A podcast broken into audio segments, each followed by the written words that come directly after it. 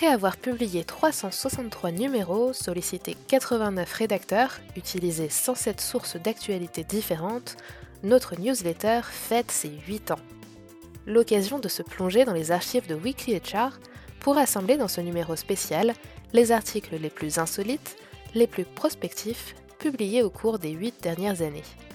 Vous y trouverez par exemple une invention quasi orwellienne qu'un média s'était amusé à relayer en 2014.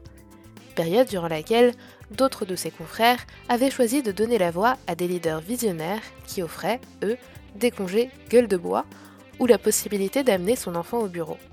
Et, chose tout aussi déconcertante qu'une mini-puce à implanter sous la peau de ses salariés, vous verrez aussi que les questions de diversité, d'inclusion ou de RSE n'ont pas ou peu évolué.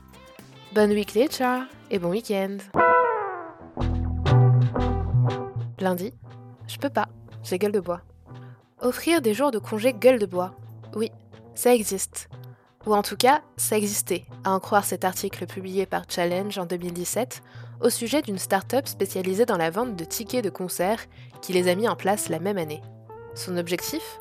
Inciter ses salariés à profiter de la scène musicale propre à son domaine d'activité, tout en évitant qu'il ne se fasse porter pâle le lendemain. En 4 ans, cet avantage ne semble toutefois pas avoir fait le buzz, contrairement aux jours de congé illimités offerts dans certaines entreprises, ce qui permet à ceux qui auraient véritablement passé une soirée trop arrosée, la veille, de rester discrets sur le motif de leur absence du lendemain. Mardi, bébé à bord. En 2014, la proposition dans Strategy Place Business d'un CEO de venir au travail avec son enfant en bas âge était révolutionnaire. Bien que cette pratique ne se soit pas popularisée depuis, de l'eau a coulé sous les ponts.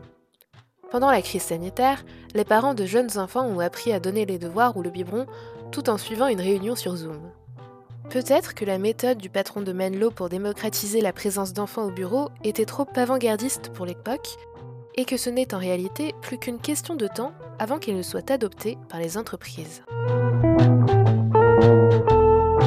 Mercredi, salariés augmentés et surveillés. Non, nous n'avons toujours pas d'implant corporel qui retrace tous nos faits et gestes au bureau.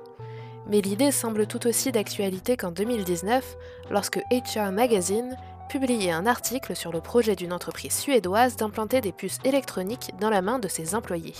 C'est dans le contexte actuel de la crise sanitaire que la Suède a remis le sujet sur le tapis. Près de 8000 citoyens se sont fait implanter leur passe vaccinale dans la main pour accéder aux lieux publics plus facilement. Le débat sur la confidentialité des données et la dimension éthique de tels implants continue donc de faire rage, mais ce nouveau cas d'usage marque un pas de plus vers la normalisation de cette pratique. Jeudi, Who Run the World?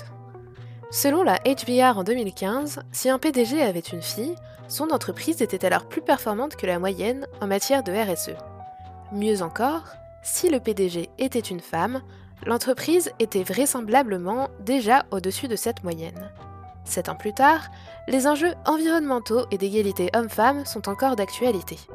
Alors si l'on veut pouvoir progresser dans l'un comme dans l'autre, il est temps de mettre plus de femmes à la tête des entreprises qui ne représentent que 5% des CEO dans le monde. Objectif 2030, ajouter un 0 après le 5.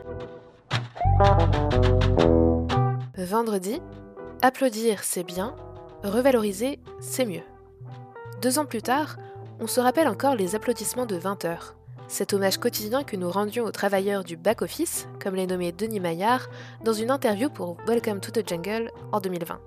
Les voilà désormais disparus, tel un souvenir lointain, et le quotidien des soignants, caissiers, éboueurs ou facteurs, pour lesquels nous avons tant frappé des mains, reste inchangé.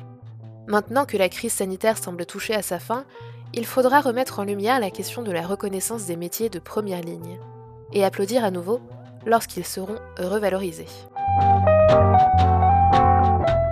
Vous venez d'écouter Weekly HR, la newsletter qui revient sur une semaine 100% RH tous les vendredis à 8h. Thank you.